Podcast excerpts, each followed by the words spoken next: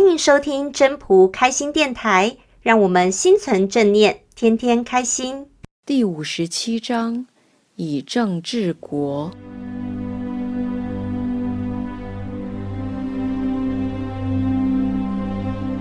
以正治国，以其用兵，以无事取天下。吾何以知其然哉？以此。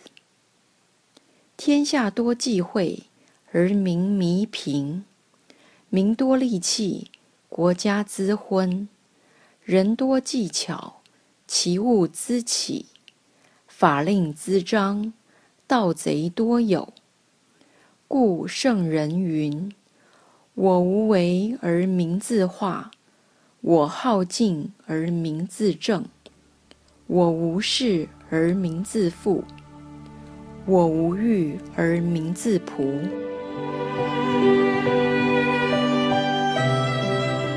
语义：治理国家要以正道的方法，在用兵的时候，在不得已的情况下，才用奇巧的方法，以不扰害人民而治理天下。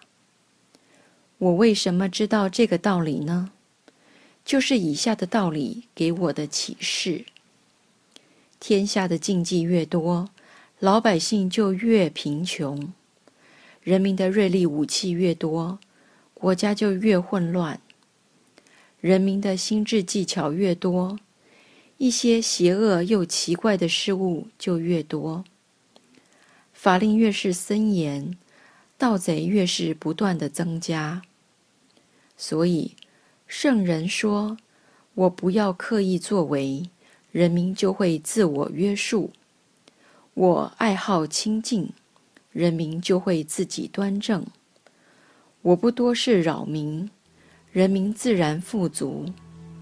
我没有私欲，人民自然真朴。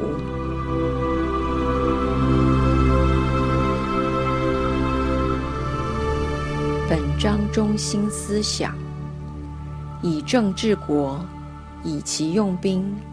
以无事取天下，在这以正规的方式治国。治国是对内的，对外的时候才会用兵。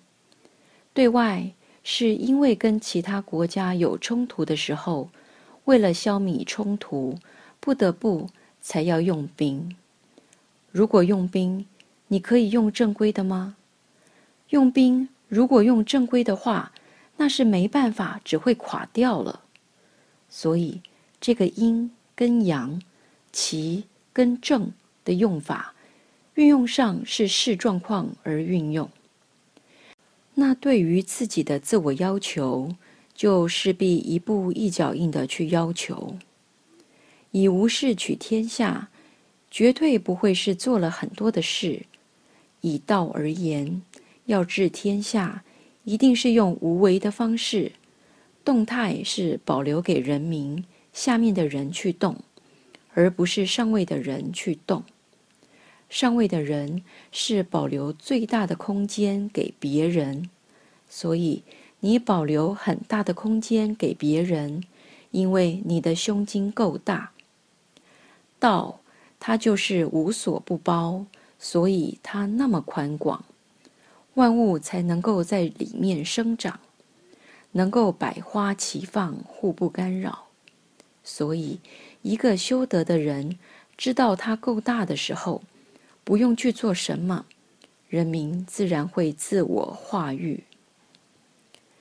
为什么是我好静而民自正？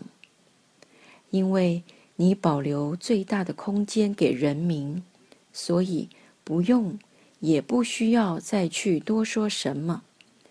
下面的人民其实是会向上看，向上学习，这样就不会乱。他们会给自己安排的很好。在上位的人绝对是用身教，而不是用言教。身教最大的优点，就是看了之后学习到的绝对是放在心上。用言教，则是你不断的说，却会发现，现在很多人其实道理都很会说，但是不会去做。那为什么不会做呢？有很大的一部分是因为没有看到学习的榜样。为什么说要身教，而不要用言教？因为你不断在做的当中，人民就不断的在看，原来是要怎么做，有一个学习的方向，一个可循的方式，那他自然而然就会去做了，而不是只用嘴巴来说。所以在这里，所有事情要做的时候，我们就会发现，都从自我开始。无为不是只有在上位的人或圣人的做法。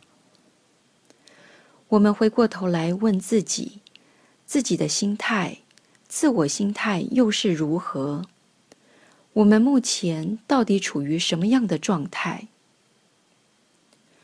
如同前面讲的，天下多忌讳，就是在人民心里有很多的不安。那反问自己，反观自己。我目前现况也是这样吗？假如我想要忌讳的东西越来越少，要如何能越来越少呢？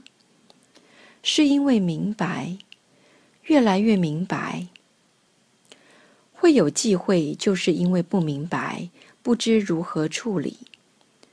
我们从修德的过程当中，因为心越来越清净，越来越明。所以很多事情就知其所以然，就知道该怎么去做，就会自自然然去完成你该做的事情，而不是刻意所为。所以为什么会无为而明自化？因为越来越明白，自我明白，人民从做的当中就会明白，所以。它是一个非常好的循环，正如同前面章节讲的：“知者不言，言者不知。知者不言，那他不说，那要用什么表达呢？用他的行为做表达。”对这一章节，也有人说：“追求本心最重要，要回归原来的真仆。”虽然这一章是在讲治国，可是你会发现，要治国的第一步，还是要从自心。不管自己站在哪个位置，都要做好，一定自心先修习，修得好，自己能把持得住，欲望越少，那才能做得好。当你走得跟道越来越接近的时候，你会发现自己无所不能，什么事都可以做，什么事都可以把它引导得很好。再谈到对外的用兵是出其不意，这不是一般的想法。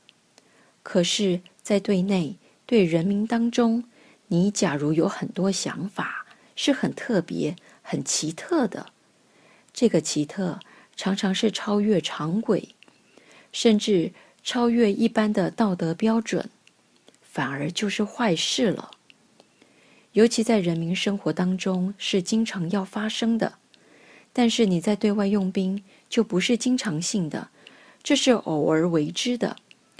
偶尔为之可以用奇，可是对内经常这样奇，一直不断是特别的，那它会层出不穷，不断都是如此的不一样。